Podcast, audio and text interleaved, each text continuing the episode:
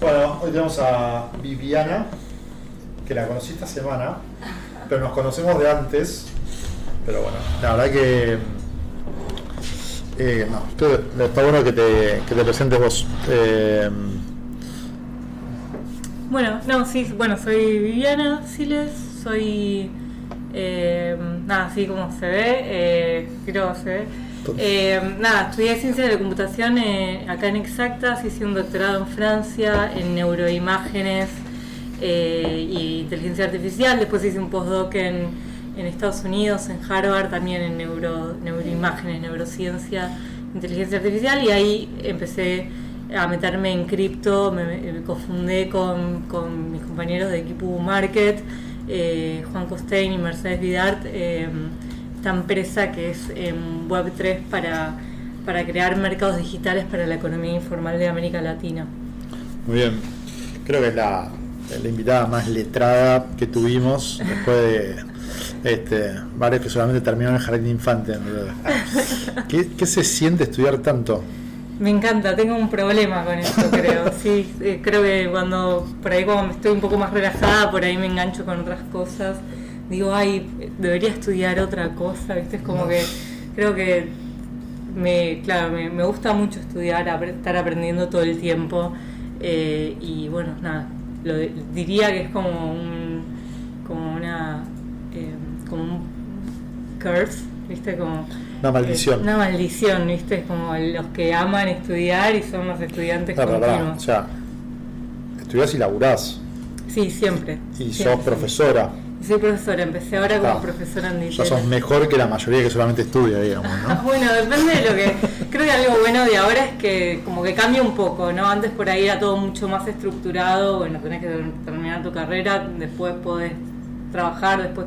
Y ahora está todo muy mezclado y me parece que está bueno eso.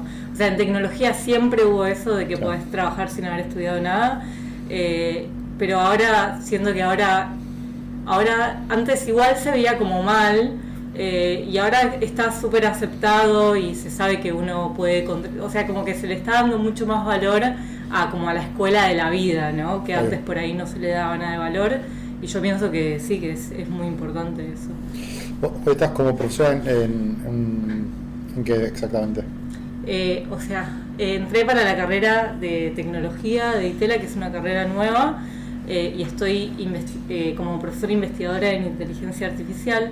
Entonces, eh, un poco el objetivo va a ser estar enseñando como, sobre todo en esa área, eh, pero hoy estoy enseñando una materia eh, más, bueno, que es métodos analíticos aplicados a los negocios, o sea, no es de la carrera de tecnología en sí, eh, y la otra materia es, un- es una materia, sí, de algoritmos y estructura de datos, ¿no? Como básica de programación. ¿Qué es la inteligencia artificial? Bueno, es, es una forma que tenemos para enseñarle a la computadora a aprender y que nos puedan automatizar un montón de procesos. Eh, en principio nos ayuda a sacar eh, errores humanos en los procesos, eh, automatizando, automatizando procesos que, que por ahí no los sabemos definir analíticamente, ¿no? Como si yo sé que una operación es una suma, eh, mi programa obviamente directamente escribo la suma, ¿no?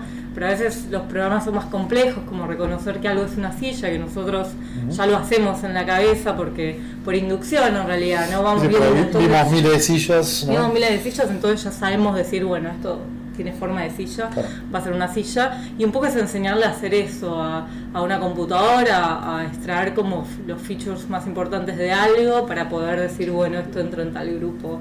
O bueno, hay un montón de modelos distintos, ¿no? Pero eso es un poco la- el resumen más. Hace, hace poco salió ¿no? una noticia de que un empleado de Google supuestamente, no sé, corregime, vos sos la que sabe de esto, como que habían eh, llegado a un punto en el cual la inteligencia artificial estaba siendo consciente de sí misma y lo echaron al pibe, ¿cómo era? Una noticia así. Sí, como él liquidó esa información eh, y lo echaron no por el hecho en sí, sino por el hecho de haber liquidado información confidencial. La información que tenía, de- él lo que decía era que la- había inteligencia artificial que había empezado a pensar por sí misma, si quiere. Claro, bueno, eso es como medio llegar a, a, como al, al, objetivo más, El más deseado, claro. Eh, pero bueno, un poco también, eh, más allá de, de por ahí de, de verlo como, eh, como así como en las películas que vamos a tener robots que nos van a dominar. eh, Vamos a tener inteligencia artificial que nos va a dominar. eh, un poco lo que es el área de reinforcement learning es eso, ¿no? Como que vos desarrollas un método que, que aprende, en general como que la forma más básica es, bueno, te doy estos datos de entrenamiento, entrenate y después acciona, ya está, te entrené, pasás a la etapa de test y ahora, bueno, a la etapa de, de ya estás, producción y ya funcionas así, pero te, estoy, no te sigo entrenando. Reinforcement learning es esto de estar como todo el tiempo aprendiendo, pasa algo nuevo, lo incorporo y sigo aprendiendo. Y un poco es eso como lo, lo como el futuro de alguna forma y bueno, no todos los no todos los proyectos se aplican ahí, pero un poco tiene que ver con esto, ¿no? De, de poder estar accionando sobre algo que pasa y poder eh, aprender en el momento y volver a tomar una decisión o corregirme. Che, ¿trabaja mucho con gente más del palo, no sé, neurociencia, biología, así? ¿O es, no, no sé, no sé, ¿cómo, cómo es, eh, Hay hay de conexión ahí o...? Hay de todo, hay, hay- es, muy, es una, una área muy muy amplia, ¿no? Como eh, ¿Usted está mimetizando parte de lo que es el cerebro humano en algún punto, que es el punto de referencia, o están creando algo nuevo, digamos, en cómo aprende la No, máquina? Yo creo, o sea, en general es, es. No, o sea, al fin y al cabo termina siendo un algoritmo y por ahí está inspirado en, eh, con esto de redes neuronales, por ahí está inspirado en eso, en cómo funciona el cerebro y tiene un montón de, de, de- de esto de, de, bueno, poder, de poder, eh, o sea, de usar los conceptos de cómo aprendemos nosotros para ver si podemos simularlo. Eh, y hay mucha gente en neurociencia, obviamente, hay como mucha intersección en inteligencia artificial y el área real de neurociencia, pero, pero no necesariamente. A veces inteligencia artificial tiene muchos problemas que por ahí tienen más que ver con la matemática o ingeniería o, sí, o estadística, digamos. No, no necesariamente todo es... eh, sea, no es que estamos construyendo un cerebro eh, eh, mecánico, ¿no? Como realmente estamos construyendo un al- algoritmo al fin y al cabo. Que tengo, tengo muchas preguntas para hacer, pero ustedes también hagan preguntas. muchas preguntas. Em, Bueno, no, yo, yo tengo... A mí la que se me ocurre es, eh, digamos, hay mucha, hay mucho buzz por el lado eh, pesimista de la inteligencia artificial. Uno, ¿qué opinión tenés de eso? Y dos, si ese mismo, esa misma imagen de que esto puede ir muy mal, en algún punto no frena el progreso que se puede hacer en ese mismo área. De parte de los investigadores propios, ¿no? Sí, no, está, buena esa pregunta. O sea, vos, eh, como para asegurarme, lo de pesimismo es, o sea, si eso, como de- si realmente es- puedo construir una, una máquina que aprenda por sí mismo, por ahí después viene y me mata. O sea, Exacto, claro. que salga mal la jugada. eh, pero además dicho por gente que, o sea, supuestamente poner Elon Musk dice algún, lo dijo alguna vez, eh, tipo que hay que, no sé, regularlo más o que se puede ir muy al carajo muy rápidamente. Sí, yo creo que el ejemplo más obvio ahí es eh, Facebook, ¿no? Como, como, como pasó eso, ¿no? Como, o sea, como los datos de Facebook al final que eran públicos fueron usados para algo que nadie esperaba y que terminó siendo muy contraproducente y hoy en día eh, todos nosotros tenemos un montón de datos online que pueden ser usados en nuestra contra fuertemente. Entonces, en ese sentido, sí, eh, sí, o sea, estoy de acuerdo con que es verdad que tiene que ser algo regulado, pero bueno, creo que también todos, nosotros estamos todos en el área de cripto, que es como medio sentirse medio, quiero que regulen, pero al mismo tiempo no, porque quiero libertad en las cosas, no como también eso de pedir eh, regulación tiene sus problemas, ¿no? Porque tenés una, una entidad eh, jerárquica en general que decide qué se regula y qué no, que también es un problema. Me acuerdo que en, en lo de, en, lo de en alguno de los juicios eh, contra Zuckerberg, que le, eh, como le decían, no, bueno, vos tenés que regular, eh, qué, qué, tipo de propaganda, qué tipo de información, qué tipo de ads eh, se ponen. Y él respondía, yo no puedo estar tomando esta decisión. Y, y- si bien, o sea, entendía el, juicio y por qué le estaban pidiendo que, que, que- que- revise esas cosas, también lo entendía él como persona técnica diciendo yo no debería estar tomando esa decisión por el mundo de alguna forma, ¿no? Bueno, pero, de alguna, pero, o sea, claro, el argumento opuesto sería, bueno, quieras o no lo haces, eh, diciendo que permi- eh, permitiendo, o sea, por acción o por omisión lo haces, jerarquizás que ve la gente. Creo que, creo que están bastante atados al concepto, no sé, Facebook, no, eh, pero este, el- todo el hecho de la libertad de expresión, ¿no? Como eje que mueve un poco las plataformas y después sí hay una cierta curaduría de tipo, che, hate speech, ¿no? De cosas por el estilo, obviamente creo que no se pueden y me imagino que ahí la inteligencia artificial te puede ayudar a detectar esos casos donde, cuando estás hablando, no sé, de pedofilia o de terrorismo o cosas por el estilo, como que eh, me imagino que la tecnología al servicio de eso funciona bien y está en sus condiciones en algún punto, ¿no?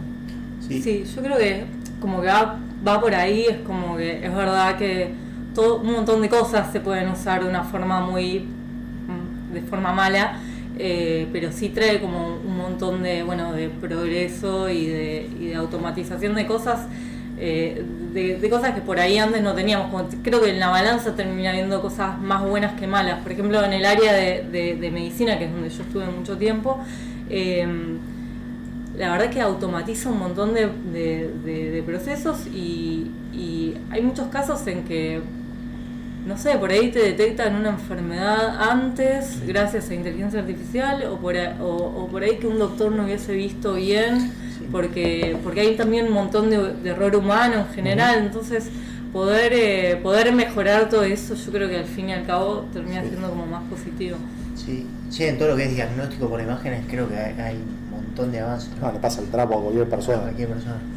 Y, y yendo a la segunda pregunta, sospecho que la respuesta es no, pero la segunda pregunta que te hice es, eh, digamos, teniendo en la cabeza esa imagen, ese lado pesimista que puede ir, ¿viste a alguien que tenga algún reparo en investigar sobre el tema o no? Hay debates éticos como eso. Eh, sí, lo hay. eh, y también hay gente que sí, que se, en- que se dedica a investigar un poco esas cosas. Con lo que había pasado en Facebook, eh, la persona que había creado el algoritmo, que había detectado eso, eh, esa persona no, no se metió en nada de eso. De hecho, es un investigador hoy en Stanford, ¿no?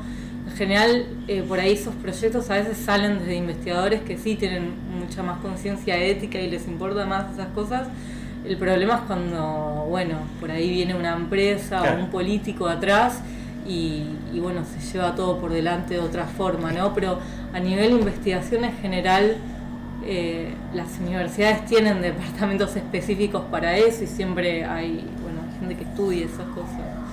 Em, Sí, el tema, bueno, obviamente desarrolle lo que desarrolle dentro de una empresa, la propiedad intelectual de la empresa y lo va a usar para, para lo que quiera.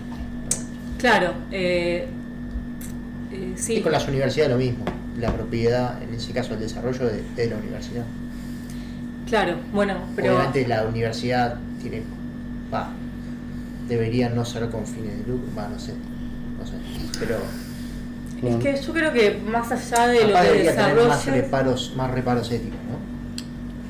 yo creo que más allá de lo que, o sea, como que yo no, no considero que inteligencia artificial, ahora por ahí alguien está muy enojado con lo que digo, pero no considero que en general son, eh, y además en ciencia uno en general está publicando lo que hace, o sea, no, no considero que es, uy, el algoritmo re loco que nadie conoce, en general creo que lo, lo Hay- importante están los datos. ¿Hay ¿no? mucho open source en, en lo que es inteligencia artificial o no? Eh, bueno, o sea, creo que, mm, o sea, TensorFlow es, es open source, es de Google.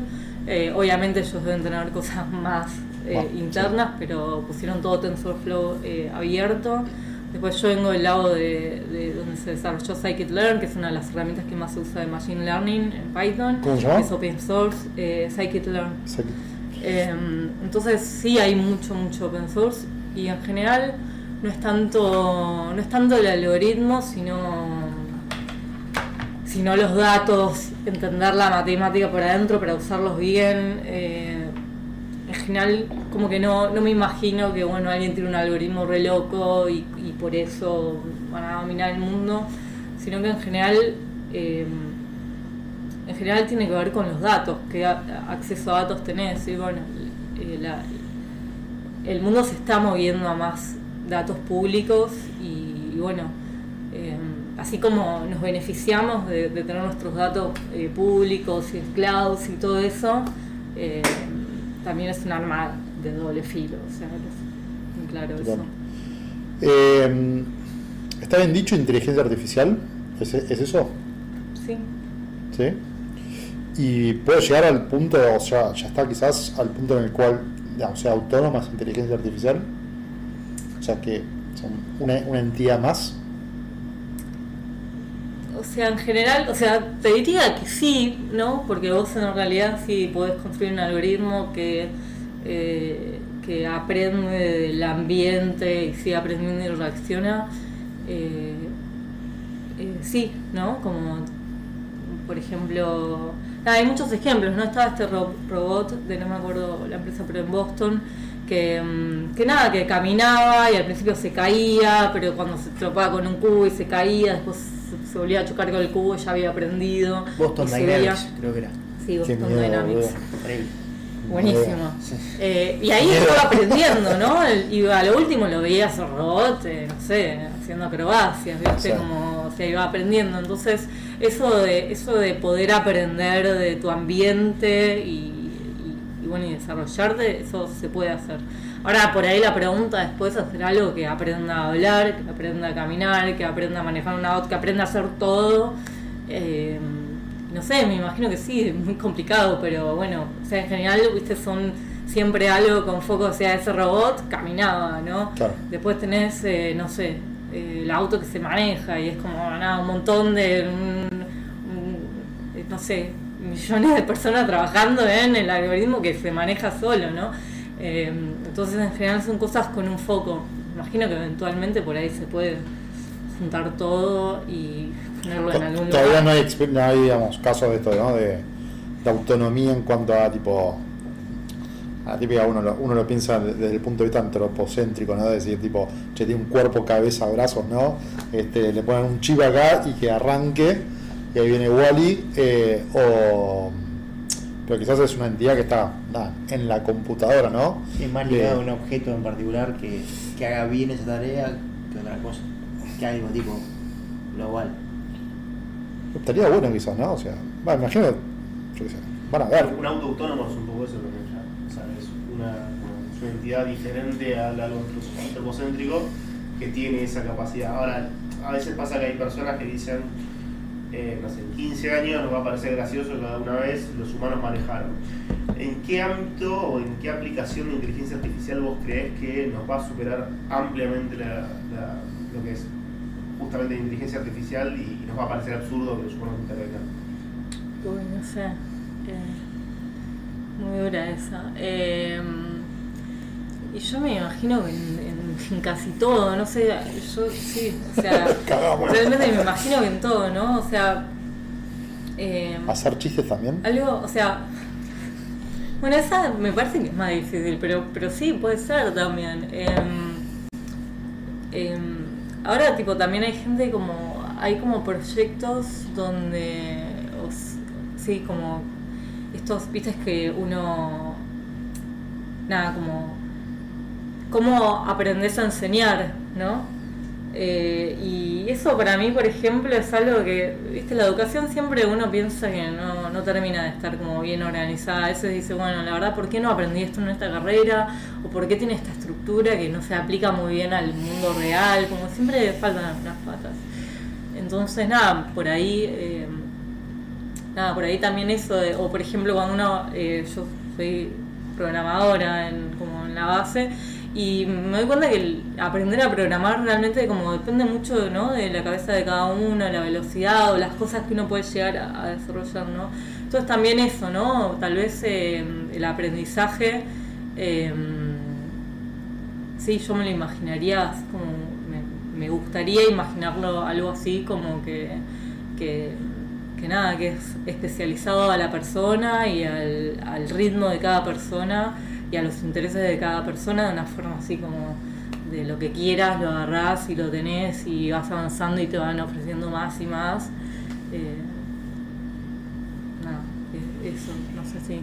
Pero bueno, en general en todo, ¿no? O sea, hay, hay, hay mucho interés de inteligencia artificial en medicina, es lo, más fuerte en realidad. Hoy pienso para donde se pone plata bien, eh, creo que es uno de los espacios más, más grandes. Pero bueno, nada, ojalá en todas partes también. No, yo te iba a preguntar como para empezar a hacer la transición hacia, hacia la, la inclusión financiera y lo que hoy hace, haces desde Equipo Market. Es en qué momento vos dijiste lo que yo te- tengo de background en ciencias de la computación, inteligencia artificial, quiero aplicarlo a esta necesidad, en este caso económico-social. Sí, bueno, a mí me pasó, o sea, yo soy de Argentina, mis papás venden ropa, o sea, son comerciantes, vengo de una familia de comerciantes. Eh, y después estuve 10 años afuera, en Francia, en, en en- ahí en Harvard, digamos. Y mm, como estuve mucho, mucho tiempo afuera y en algún momento como que me sentía por ahí un poco alienada, ¿no? Como muchas veces te pasa que el día a día de alguna forma te chocas con culturas distintas, ¿no? Entonces yo tenía un poco de ganas de, como de volver a reunirme con, con, bueno, con América Latina, con Argentina sobre todo, ¿no? Pero eh, con América Latina y, y de ahí eh, conocí ¿no? a, a, a- a Mechi, a Mercedes Vidal, que la conocí en un café en Boston en realidad. Y yo tenía ganas como de, de por ahí de, de meterme algo más en la industria, algo que se aplique, que, es- que, que- que tenga como un- una, una acción instantánea, o sea, de momento, ¿no? Eh, y, y bueno, nada, o sea, como que hablando con ella me, me había encantado la idea de poder eh, trabajar eh, para la economía volátil de, América Latina, pero sobre todo en el principio era pensando en, eh, en Argentina y bueno, pensar en, sí, en la gente que vive en la informalidad, que también es que es, un, montón de gente.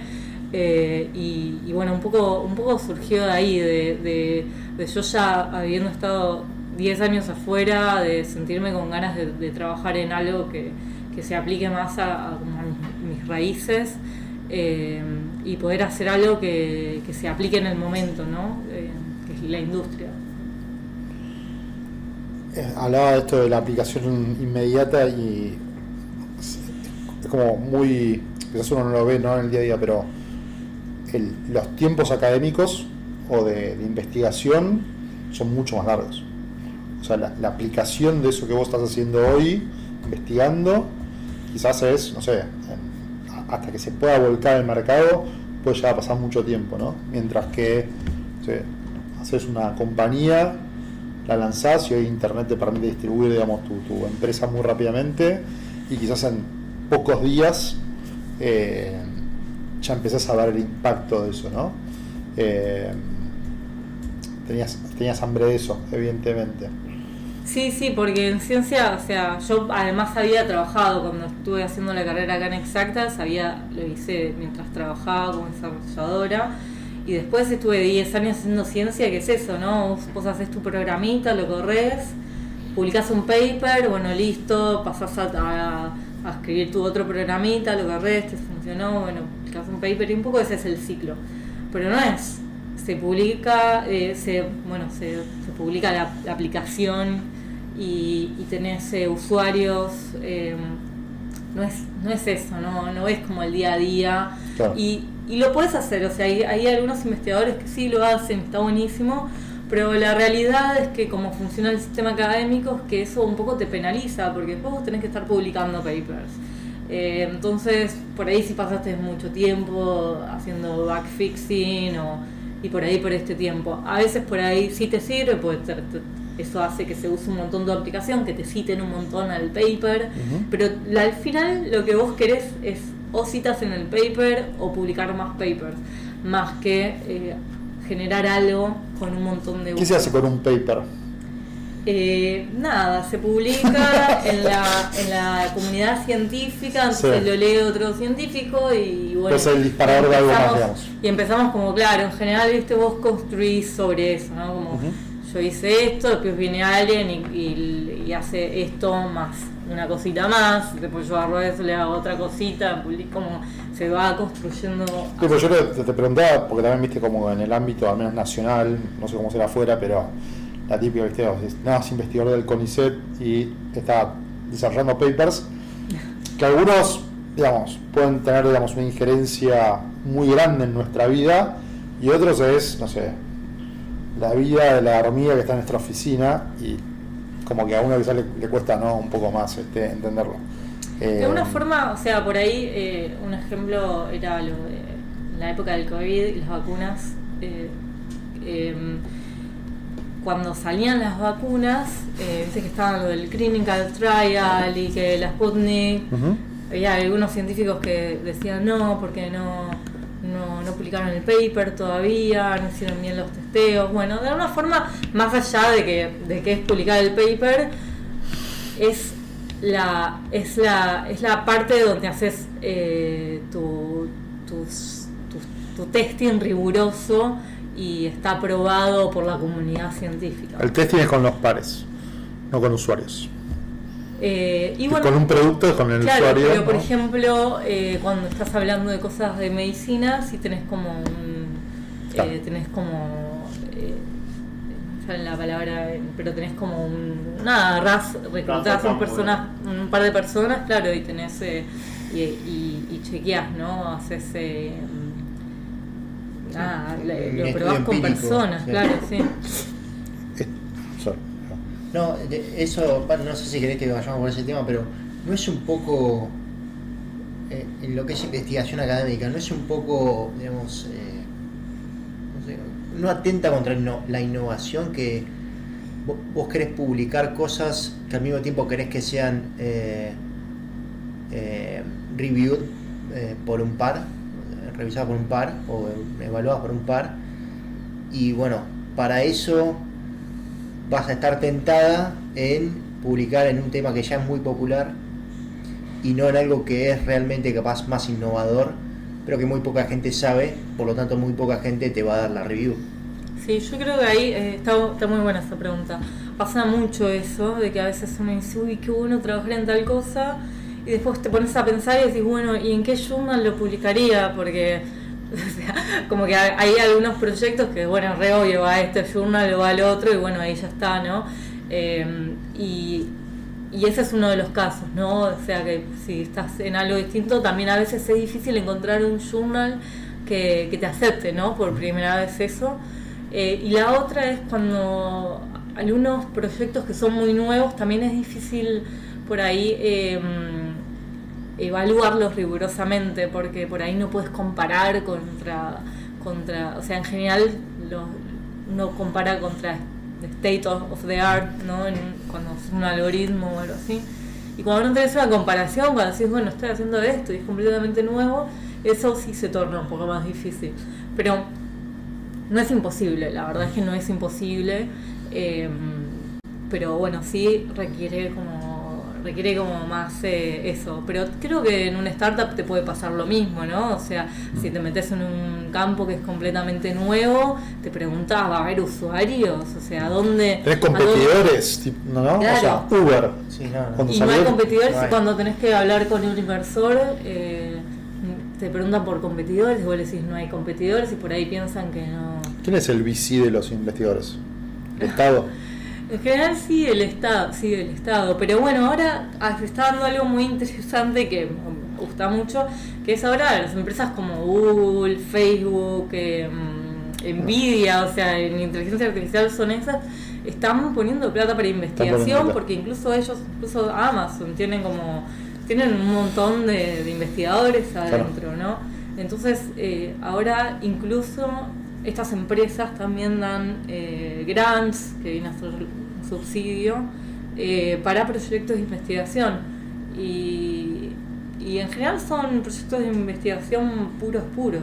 Eh, no siempre, ¿no? A veces por ahí tienen como... un- Sí, sí, bueno, me imagino digamos, que Puros, es como... puros, quiere decir quizás no es Que no tiene una aplicación comercial. aplicación Claro, no, comercial. no. Bueno, está bien, no. como no, el- para mí es como tan el cor- corporate Pero-. O sea, si no te cierra el negocio no te van a poner plata. Al menos, quizás hay No, una claro, segunda tercera derivada. pero- aplicada, ¿no? O sea, güey, Claro. quiero hacer esto para detectar mejor el cáncer. Bueno, eso, eso es probable que, o sea, si vos decís quiero resolver esta ecuación, que no sé si sirve para algo y no sé si a estas empresas les va a interesar, ¿no? Em, pero, por ejemplo, claro, me imagino que depende, o sea, en, en áreas que ellos están interesados en general, ¿no? ¿Cómo hacemos guita con el? ¿Cómo hacemos ahorita? Y creo que... Trading, hacerlo así. Claro, ahí, ahí creo ¿no? que es... eh, bueno, hay un montón de, de, de, mm, de como algoritmos, ¿no? Que, que van y compran y venden dependiendo de cómo se va moviendo el mercado. Eh, sí, ese es, un, ese es un área que me quiero meter mucho eh, con, sí, o sea, con, con el área de cripto, ¿no? Que están tipo, Sí. ese me parece como re interesante. Obviamente que ya hay un montón de cosas hechas y me imagino, esa creo que es un área donde yo creo que eh, las, las empresas financieras deben tener un montón de algoritmos y eso sí que no son open source. Em, Y sí, hay, hay mucho arriba de la mesa.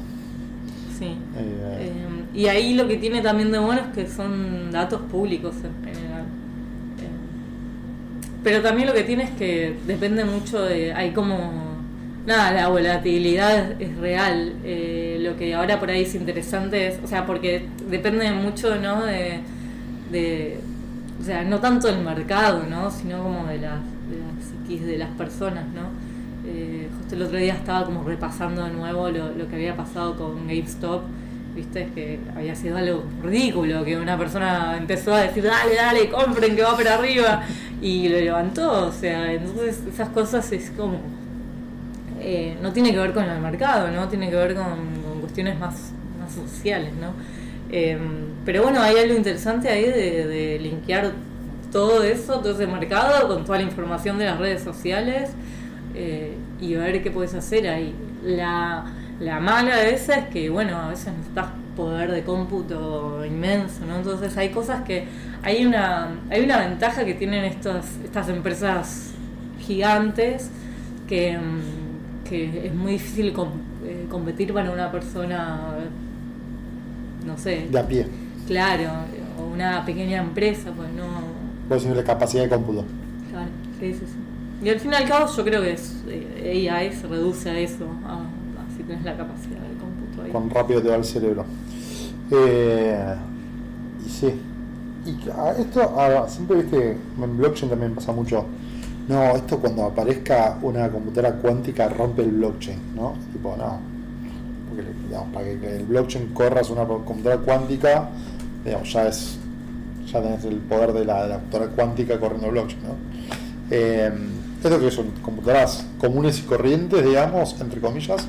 ¿O son un tipo de computadora específica que se usa para AI? O, o sea, Que para, o sea, O no sea, estamos hablando de computadoras cuánticas ahora, ¿no? No, Fue no, como no, un no, ejemplo. no. Volvimos a la computadora. sí. Eh, nada, es una computadora común, en general basan está placas de video grosas. Mucho. Y ahora lo- el problema que tenemos la inteligencia artificial es que ahora como se o sea, levantó mucho el precio de las placas de video por la gente que está minan- minando. Em, Todo ustedes ahí, del otro lado. Sí, ese es como eh, un problemón. Y ahora que está, ahora que cayó todo, eh, se ven como los grupos de inteligencia artificial. ay, ay, por ahí alguien está revendiendo. Sí, es como. eh, está como ves, eh, uno está feliz, el otro infeliz, es así eh, La- la, la vida, economía, ¿no? la economía. Pero sí, en general son computadores eh, comunes con, con, con mucha RAM eh, Claro. y mucho GPU. Yo GPU. Y, y el, ahora sí salto a computadoras cuánticas. ¿Se utiliza computadoras cuánticas para AI o No, no. Me encantaría, ¿eh? Pero, o sea, no sé, por ahí está alguien, está súper eh, avanzado en eso, pero ah, la última vez que chequeé está bastante lento el tema de las computadoras cuánticas. Eh, así que diría yo, que a ver, no sé si, si es verdad, algo me, me habían dicho como que son de uso muy específico, como que pueden calcular solo como ciertas cosas, no, no es de amplio espectro. No es que le puedes poner el counter, ¿viste? Y jugás en una, en una computadora cuántica. Eh, Eh, yo creo que, que, que- que a futuro sí, pero hoy es, es sí es limitado. Eh, como que hoy no se sabe manejar muy bien. En teoría sí, en teoría sí podrías hacer. podría. O sea, no soy experta en computación cuántica, me parece algo fascinante. Eh, y, y, tuve como el, sueño de meterme en algún momento, pero no, o sea, yo creo que sí, que podés hacer eh, cosas que no sabemos que podemos hacer. Eh, como que no sería limitado, ¿no? Como que en realidad también creo que si cuando manejamos bien las computadoras cuánticas puedes tirar abajo el blockchain, pero puedes tirar abajo todo en realidad.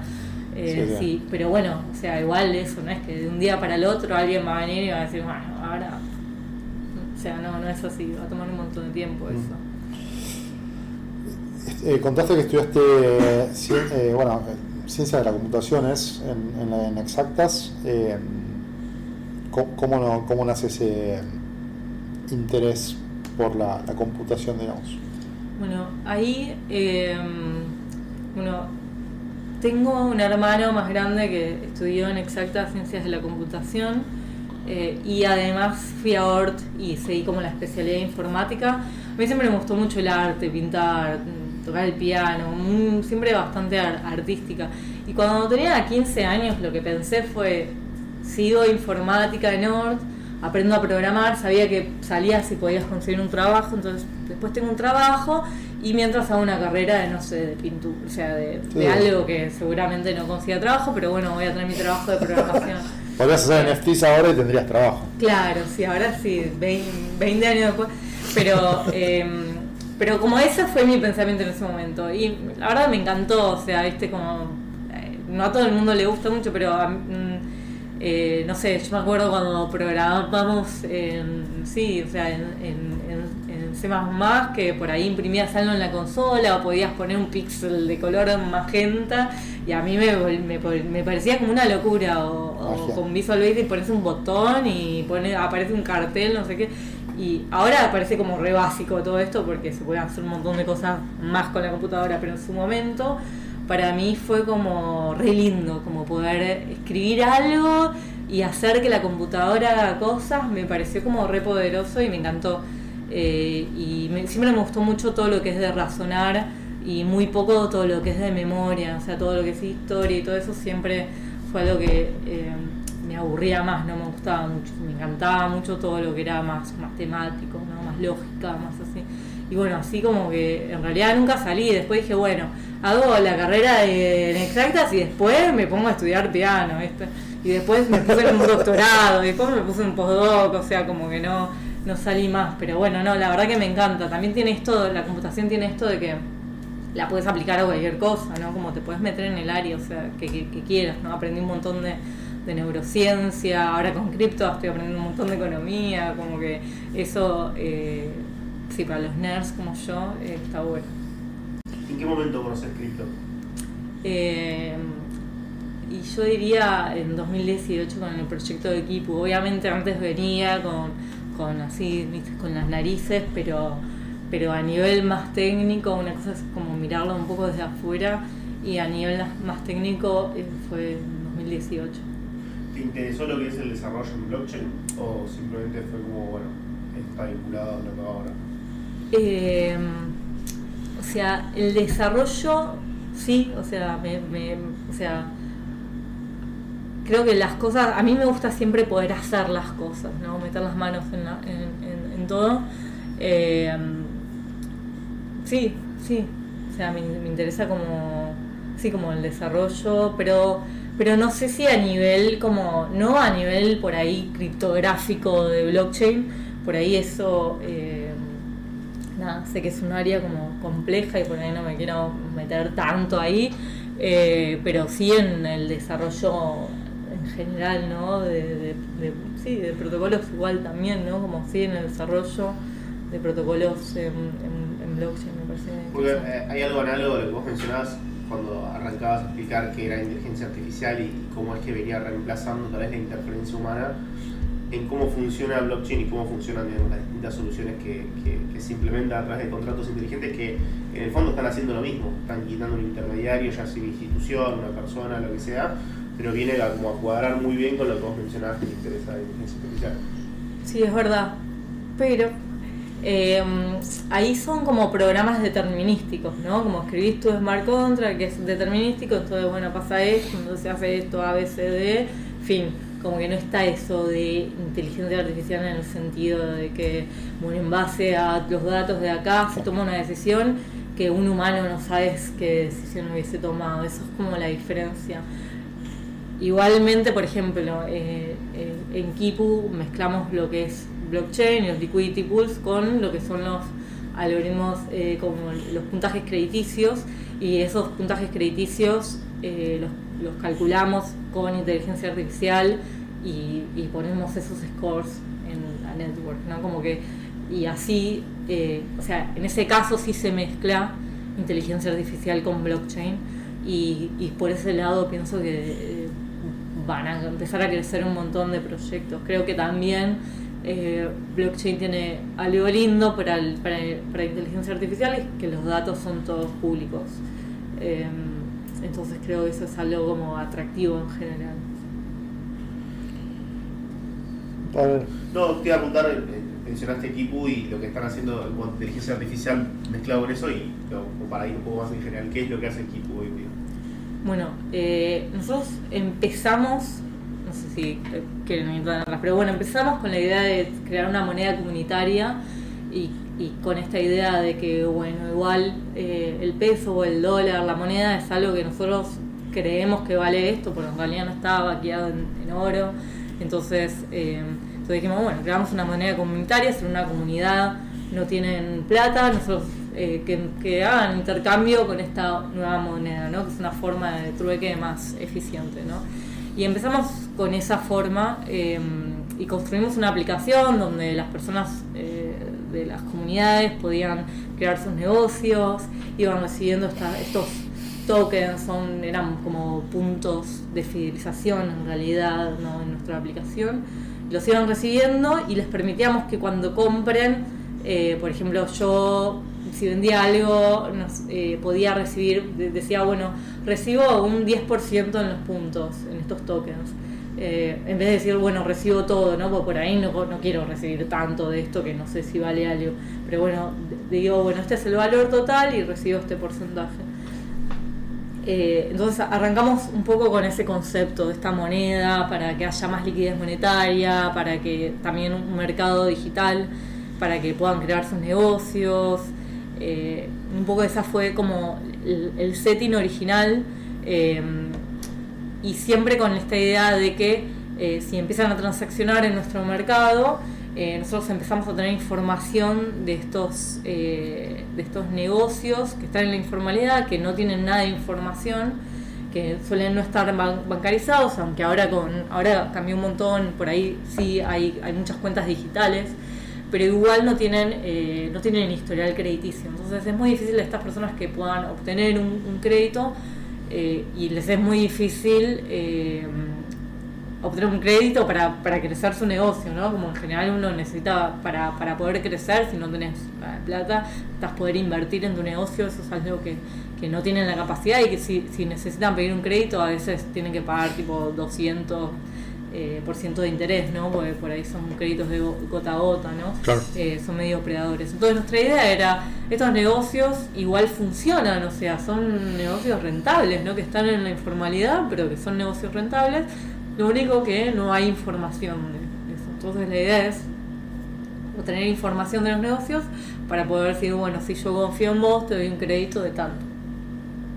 Entonces lo que hacemos en realidad ahora es eso, tenemos información de estos negocios, digitalizamos a negocios de la economía informal eh, y calculamos eh, un, bueno, un puntaje crediticio para poder dar créditos.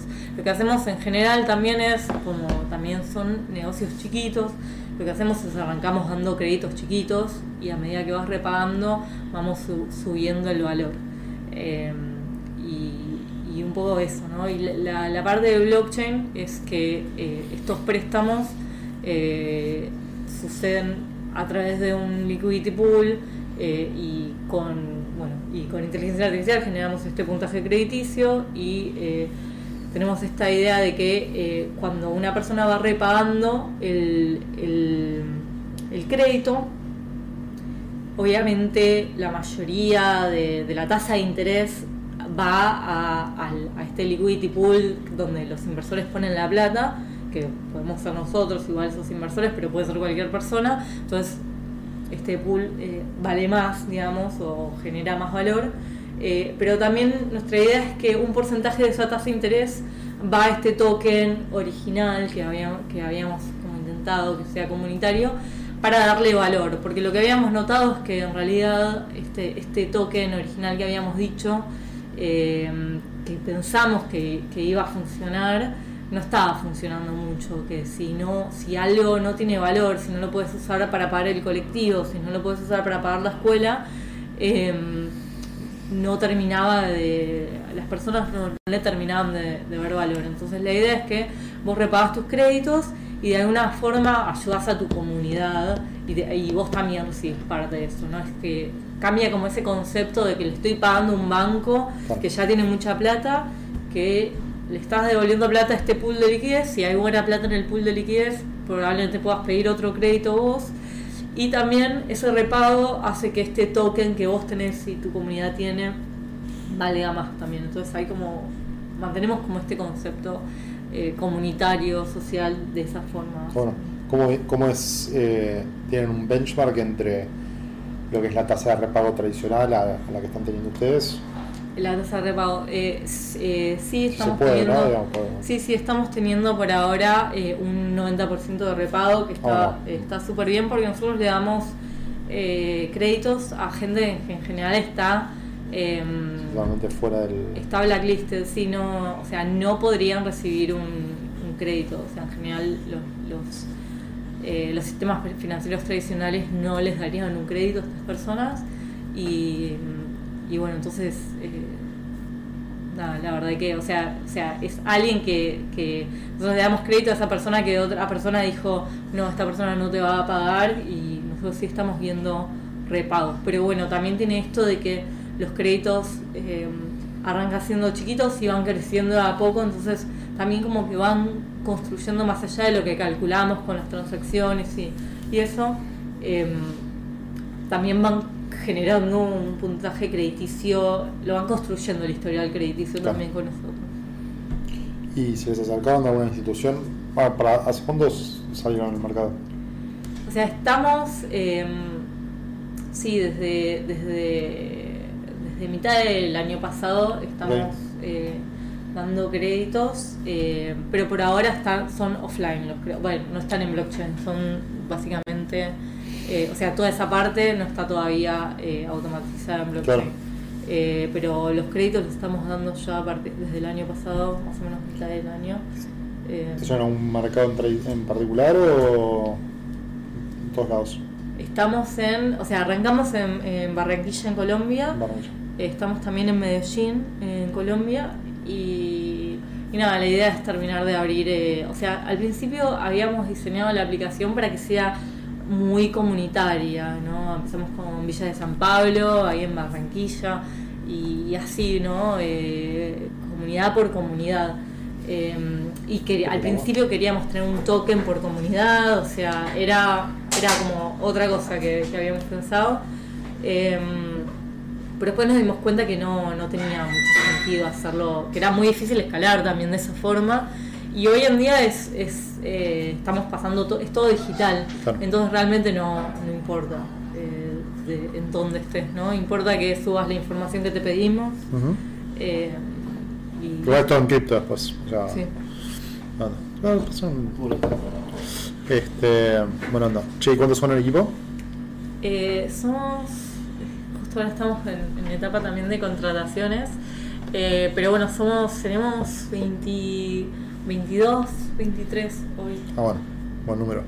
También así, remote first, distribuidos por todos lados. Sí, lo que, o sea, arrancó eh, el, el, año pasado, ya estoy un poco mareada con los años, pero el año pasado eh, yo me volví, sí, el año pasado, hace dos años ya, pero bueno, me volví de, de Estados Unidos eh, y me fui a vivir a Colombia, básicamente. Mm y nos fuimos todos a vivir a Colombia, pues arrancamos también, el proyecto arrancó eh, como, como un proyecto en el MIT, no sé, como tuvimos como algunas clases. como Mechi estaba allá también? O? Mechi y Juan estaban, y estaban estudiando, sí, estaban haciendo una maestría en el MIT y arrancó como ahí, em, y incluso estuvimos con una, en una incubadora en el MIT, eh, entonces así como tomando clases haciendo el proyecto de equipo, ¿no? Como la verdad que divertido, pero bueno, después eso terminó, empezó la pandemia y ahí eh, como que empezamos, bueno, como que la economía informal empezó a como tener como más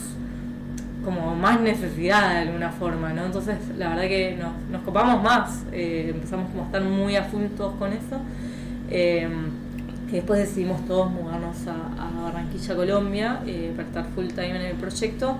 Em, pero bueno, lo que sucedió es que al principio era todo ahí en Barranquilla, Colombia, y con el tiempo, eh, la verdad que, por ejemplo, para desarrolladores, eh, yo terminé contratando gente en Argentina, como terminó siendo, los desarrolladores terminó siendo, y por ahí no estaban todos, por ahí eran colombianos, pero no estaban en Barranquilla. Y, o sea, limitarte geográficamente para mí es un tiro en el pie, ¿no? Claro, sí, total. Pero bueno, para algunas cosas, a nosotros le veíamos mucho valor para algunas cosas. Eh, poder estar en la comunidad, poder ir, poder entender bien a nuestros usuarios, ahí le veíamos mucho valor y algunas cosas, algunos, algunos puestos realmente buscábamos gente que, sea de Barranquilla o, que, o alguien que se esté dispuesto a mudarse.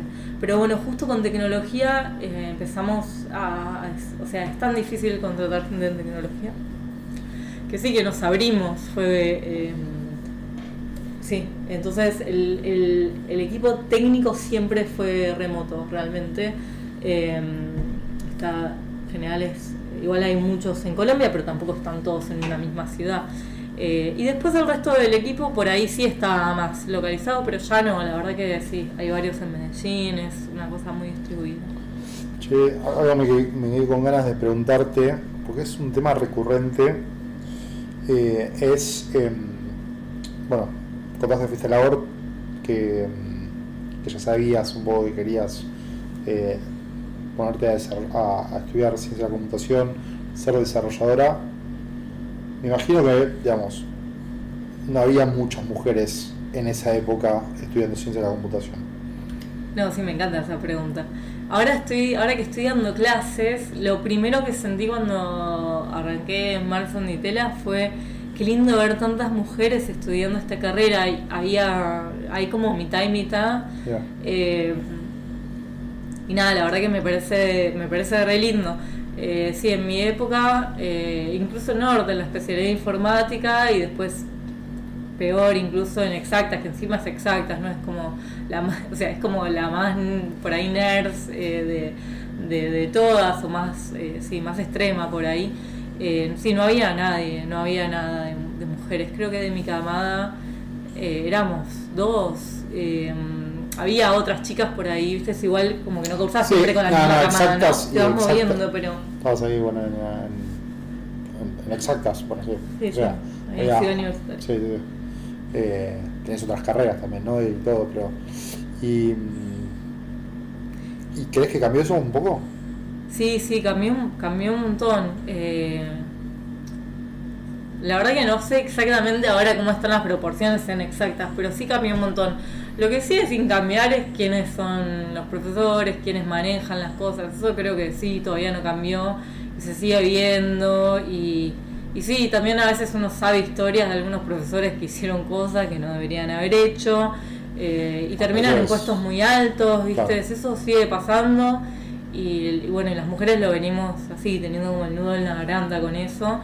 Eh, pero sí creo que eh, o sea, se va diluyendo eso con los, tiempos con los tiempos, ¿no?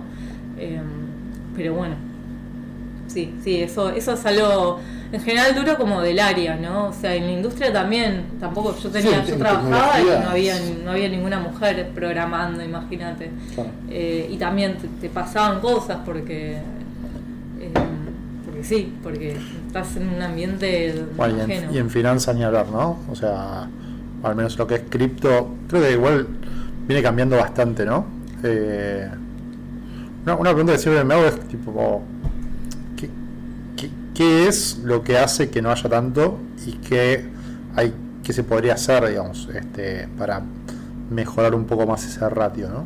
Sí, mira, eh, ratio. para, para por ahí quedarme con un recuerdo molesto de, de esto de cripto, cuando, por ahí, no sé si fue en 2018, como muy al principio de equipo, había como un- una conferencia de blockchain en el MIT y yo estaba en Boston, entonces fui eh, y obviamente eran todos hombres.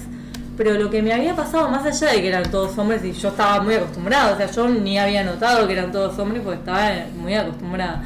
Entonces voy a esa conferencia y en, el momento como de almuerzo, de break, donde están todos obviamente como hablando, eh, me pasó que me, o sea, por ahí estaba en una mesa con gente y realmente no, o sea, si yo hablaba, no me, la, persona que estaba ahí no me quería escuchar realmente, o sea, quería escuchar al otro hombre. Eh, entonces ya me acuerdo haber tenido una sensación muy horrible.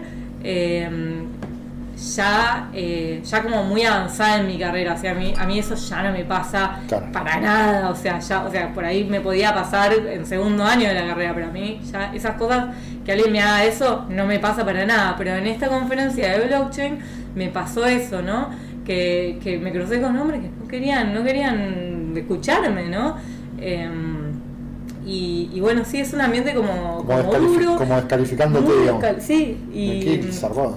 Claro, ¿no? Y, o sea, y obviamente, o sea, no, mm, bueno. eh, y la cuestión es que, bueno, es- estas experiencias también a ve- muchas veces hacen que uno no quiera volver, ¿no? Claro, obviamente, imagínate que a la, la, la próxima conferencia de ahí yo, no sé si tampoco, viste, que, que soy tan, tan básica que digo, bueno, no voy porque X persona no me quiso. Pero, pero sí te pasa eso, ¿no? Que cuando está- estás en ambientes que no te sentís cómoda, y es difícil querer volver a, a ese Claro. espacio.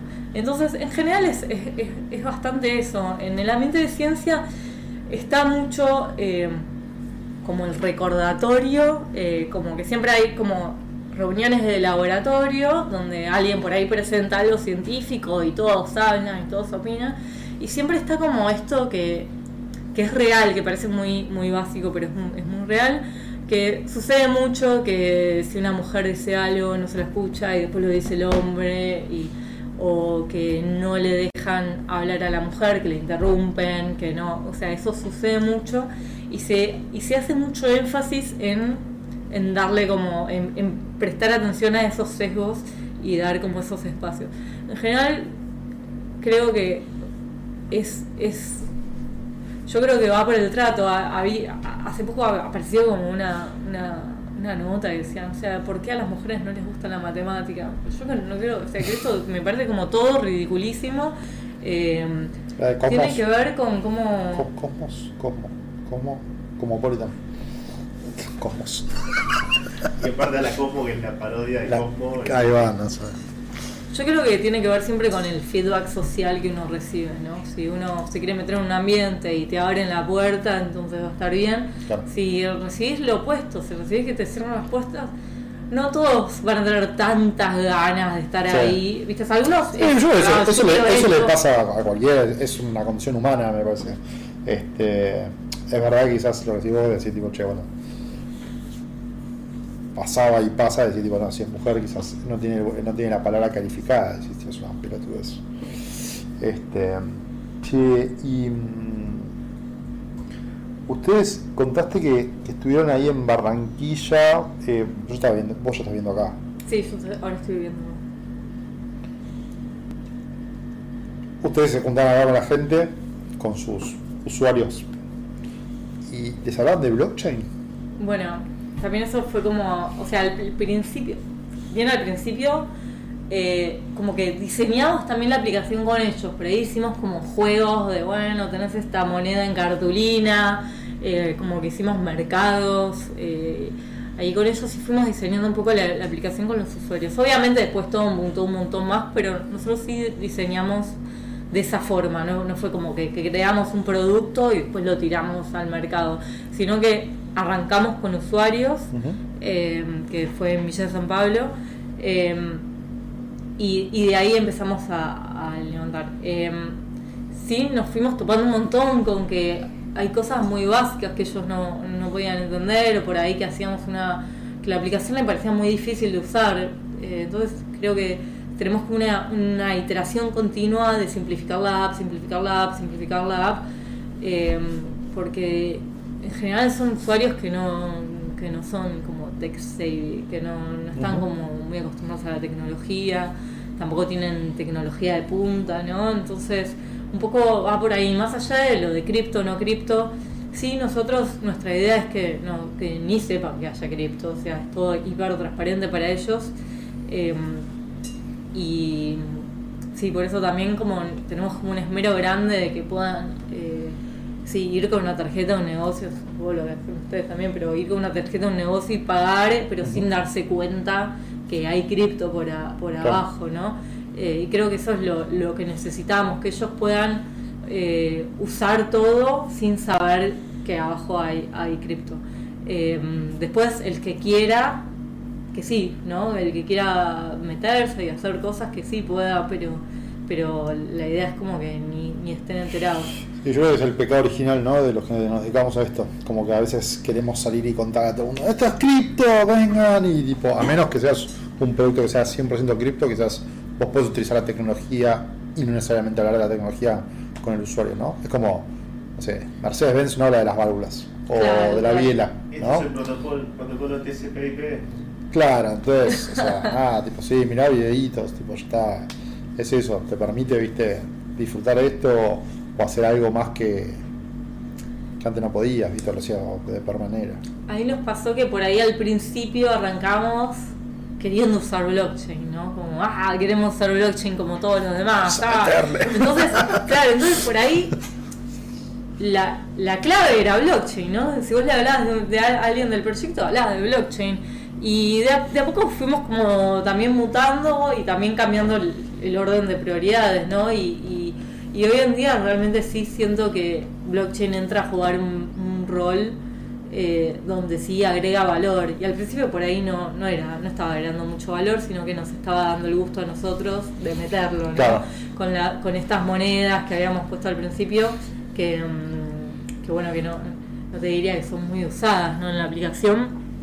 eh, y que Era más para el, para el pitch deck, blockchain, AI, impacto social, eh, era como, todo, todo. era la panacea, tipo, vamos a poner plata acá, ¿no? Este, che, ¿y, y en qué están ahora? O sea, ¿en qué, en qué estado están? ¿Cómo, cómo sigue, cómo sigue la cosa? Bueno, nada, no, ahora estamos, eh, nada, con, con, con- o sea, estamos, al principio era eso, ¿no? Como, pero al principio no hace tanto, eh, nuestro, la parte de blockchain era solamente el token, y ahora estamos con el, con el desarrollo de todo este liquidity pool para empezar a hacer, eh, para empezar a hacer que los créditos eh, se asignen automáticamente y además que los repagos den valor al token ese que hoy no tiene valor. O sea, ese token hoy no tiene valor y no tiene mucho impacto realmente. Entonces estamos medio desarrollando eso ahora con, sí, con, el- con la idea de lanzar. ¿Sobre qué red está? Bueno, también originalmente estábamos en, en Algorand eh, y también ahora pensando en, en tal vez no estar en Algorand. Probando, Eh, testeando en algunas otras cosas. Está muy bien. Buenísimo. Che, y acá en, digamos, en Argentina técnicamente lo puedes usar. Sí, o sea, puedes usar la aplicación, eh, puedes crearte tu, tu negocio. eh, Claro, ¿Cómo es ahora? ¿Cómo es la experiencia? O sea, ¿cómo, cómo lo pensaron? O sea, es- ahora, porque también eh, como eso, como que arrancó siendo... No, no había un nada secreto que después Mechi no. ¿eh? No, no, nada secreto, pero empezó siendo un marketplace, ¿no? Eh, pero nosotros nunca tuvimos el modelo de negocio en marketplace, ¿no? Porque eh, trabajamos eh, con economía informal, las transacciones son chiquitas también, eh, entonces nosotros nunca quisimos cobrar por las transacciones en marketplace, te cobra un porcentaje de cada transacción, nosotros no queríamos hacer eso, además cuando haces eso todos tratan de evadirte. Claro. Y, y en realidad esa es la economía informal, ¿no? La evasión de esas cosas, entonces no tenía sentido. Eh, entonces nunca quisimos eh, cobrar por las transacciones eh, y tampoco teníamos intenciones de encargarnos de delivery, porque es una infraestructura gigante. Entonces realmente generamos un marketplace para que haya visibilidad de estos negocios que están offline, realmente no, no es que están ahí online. Em, entonces por ahí, hay, tal vez por ahí hay alguien que está vendiendo algo desde el, desde el piso cuarto B, ¿no? Como por ahí el que vende pan vende desde, ahí, desde su departamento. Eh, o alguien está en la calle vendiendo algo. Entonces esos no, no tienen realmente un... Eh, no es un negocio en la calle, no, no tienen visibilidad. Entonces es importante eso de de, bueno, para nosotros era importante eso de, digitalizarlo y mapearlo, ¿no? Sí, sacar, eh, la data, me imagino, ¿no? También, porque es claro, permite... Total. Entonces, nunca, nunca tuvo tanto el incentivo del, del marketplace común, o sea, y la transacción no termina de suceder por, eh, por nuestra aplicación, porque no es que pasamos, somos una pasarela de pagos tampoco. Entonces, eh, hoy en día lo que pasa, como vos como usuario, vos llegas, te creas tu usuario, te creas tu negocio Em, y podés, o sea, podés transaccionar a través de la app, ¿no? Viene alguien y te compra por la app y ahí se guardan las transacciones. O también puedes subir tus transacciones al final del día o, o, puedes subir un montón de transacciones antes de pedir un crédito. Em, y lo que hacemos nosotros es, si no, las, si, no, si no es que una persona te compró a vos por la app, y vos estás, pero vos estás diciendo tal persona me compró, eh, bueno, subís la información, subís eh, que, que, Menganito me compró una manzana a tanto y subís así un montón de transacciones de distintos usuarios y nosotros las validamos con esos usuarios y esa es la forma que nosotros tenemos de, de recolectar información para, para después generar un puntaje crediticio básicamente. Claro.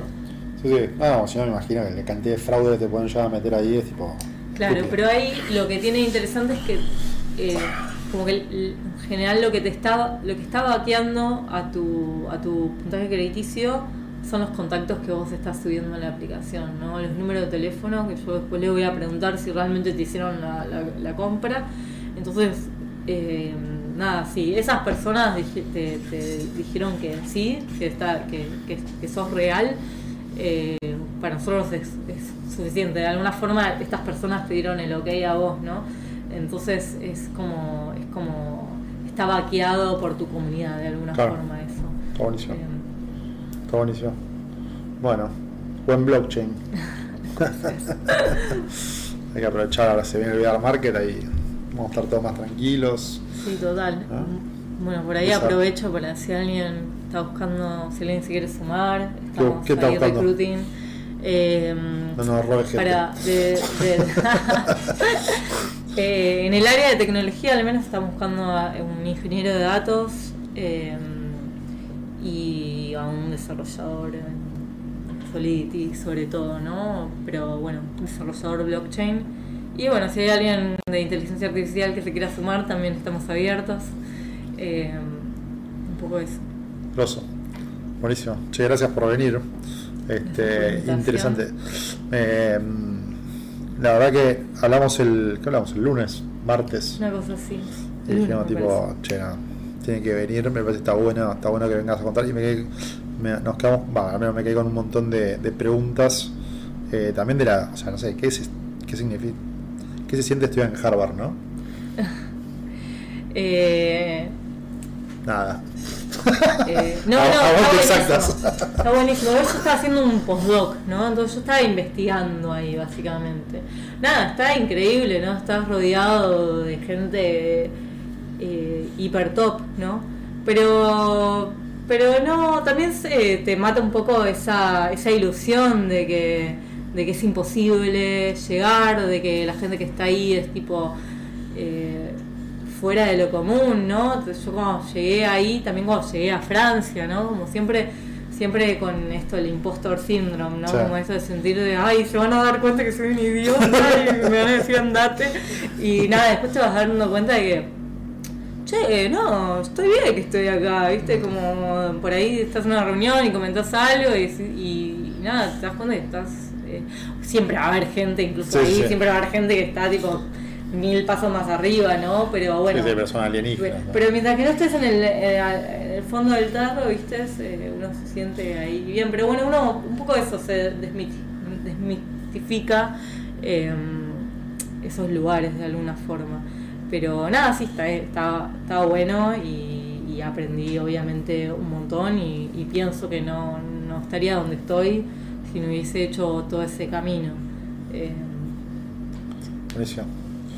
Bueno, no sé si tienen alguna pregunta más, yo tengo la última. Dale. Eh, entra Satoshi Nakamoto por ahí, por la puerta. ¿Qué le preguntas? Pensá, pensá, tranquila. Ay, no, no sé. Ay, no sé, no, me mataste. ¿Qué le pregunto? Sé, trataría de trabajar con él en algo. Trataría de ganar un proyecto con él, no sé, no sé si le preguntaría como... Por ahí le preguntaría eh, qué es lo que él piensa que el futuro de blockchain va a ser y para, bueno, ahora tengo un montón de preguntas para Satoshi. ¿Cuál es el futuro? Eh, y, y, si se hubiese imaginado esto y si también si ve como una, una maldición en todo esto. Una maldición. Claro, como, bueno, no como, claro, el, el doble, el, el arma de doble filo, cuál es el... Como energía nuclear, lo, digamos. Lo peor que piensa que puede pasar con Claro. esto, eh, si lo había previsto algo y por qué se anonimizó también. ¿No? ¿Por qué, por qué se anon- O sea, porque por ahí sabía que iba a estar todo mal y por eso dijo, no, yo no quiero estar involucrado en esto. De alguna forma. Em, o por ahí pensó que eso le iba a dar como más poder eh, de crecimiento. Pero bueno, no sé, por ahí esas serían todas Bueno, las ¿Cómo, logró sintetizar el paper en ocho páginas? ¿Crees que eso sería publicado en, en la academia? Eh, y hoy sí. Yo creo que sí. Por ahí no en su momento, pero sí. Yo creo que sí en realidad, pero... De hecho tiene algunas referencias digamos, académicas. Sí, sí, yo creo que en realidad sí, eh, quedó como publicado, ¿no? Pero yo creo que en su momento sí, eh, pero me puedo estar equivocando. Eh, pero hoy Vitalik está publicando papers, no sé si a rolete, pero bastante, o sea, está publicando bastante. Entonces hoy, obvio. Pero en su momento también, ¿no? Como era algo nuevo, era algo riguroso, o sea, no, no era... O sea, estamos acá, no, no fue como algo... eh, sí. Sí, La verdad que el mundo de los cyberpunks, este. Bueno, pues era muy también, había mucha gente en- que eran investigadores que estaban muy Sí, sí, metidos. sí. O sea, no, no- no eran pibes. O sea, había pibes que eran hackers que estaban en. ¿No? Este, Sí, no, igual la, eh, o sea, la pregunta iba un cacho, bueno, sigue siendo eso, sigue siendo un cacho sigue siendo bastante marginal ese mundo, por más que se haya masificado un montón. No sé si eso llegaría a la academia tan fácil. Y, la segunda me olvidé. No, yo creo que en la academia, la verdad es que es, yo creo que sí, que ya está en la academia. El área de, economía lo, lo, lo- lo tiene readoptado. Y el área de criptografía le interesa un montón, ¿no? Entonces tiene, no sé si como un, o sea, no sé si, es que de alguna forma es como, es como un monstruo, ¿no? Como que tiene como intereses en distintas áreas, ¿no? Claro. Eh, Eso- eso te iba a decir. tecnológicamente es muy interesante. eh, y, pero también tiene mucho, mucho interés en el área de finanzas. Y también lo que tiene de no interesante, que en general la gente que, que le encanta la criptografía, que es muy nerd ahí en computación, eh, no es fanática de la economía. ¿no? Entonces tiene por ahí eso, que por ahí hay mucha gente que le- de computación que le hablas de blockchain y por ahí no le gusta meterse por, porque está muy ligado a lo que es la- las finanzas. ¿no? Em, creo que tiene como e- esas dos cosas. Pero igual estoy de acuerdo con que es eso de es marginal y es algo medio extraño, ¿no? Es como que es algo que hoy en día es masivo y al mismo tiempo es como, como marginal, como a veces se siente como que es un mito, ¿no? Em, ¿Es tecnología alienígena? ¿De qué? ¿Es tecnología alienígena, digo? Eh, no, para nada, cero, cero. Human made. Muy bien. Che, buenísimo. Bueno, gracias por venir. Gracias Estamos por en la una foto. Mechi me pidió foto. Ah, bueno, bueno. Che, gracias a todos. Gracias a todos. Eh, los que están ahí asistentes sepan que el POAP lo van a tener, ya les saqué captura a los asistentes, así que ni bien esté disponible lo damos. Mañana el raffle eh, para entregar la obra del día martes del NF Tuesday. Y por último, el invitado de la semana que viene, el jueves que viene, es Guido Greenbaum, eh, fundador de